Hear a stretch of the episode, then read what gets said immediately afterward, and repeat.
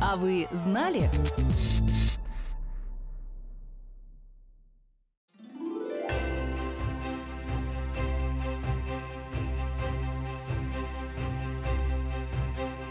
На разных благотворительных ярмарках часто можно увидеть вязаные вещи, шапки, шарфы, носки и варежки. Бывают, их вяжут подопечные благотворительных организаций, но иногда и неравнодушные люди. Рассказываем, где и как умение вязать может принести пользу. В середине октября этого года фонд волонтеров «Помощь детям-сиротам» открыл сбор вязаных шарфов и снудов, которые потом будет продавать на новогодних ярмарках в поддержку своих подопечных детей, оставшихся без попечения родителей. Если готовых теплых вещей нет, фонд предлагает связать что-нибудь к ярмаркам. Это можно сделать и дома, и в специальной вязальной мастерской фонда в Москве.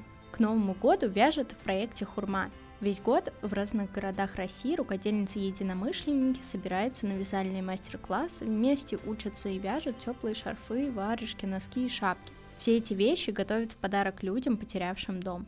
Празднику теплые вещи сортируют в наборы и раздают бездомным людям в пунктах обогрева, у приютов и центров учета и социального обслуживания. В проекте всегда рады поддержке, а если человек не умеет или не хочет вязать, он может отправить рукодельницам пряжу или стать водителем, чтобы помогать развозить вязаные подарки.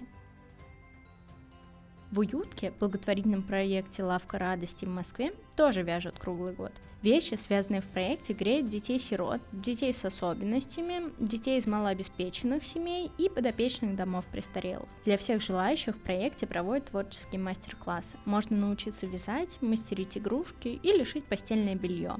Еще в уютке традиционно проходят квадратные посиделки. Это встречи, на которых люди вяжут крючком пледы из разноцветных квадратиков. Готовые изделия отправляют нуждающимся, подопечным хосписов и домов престарелых.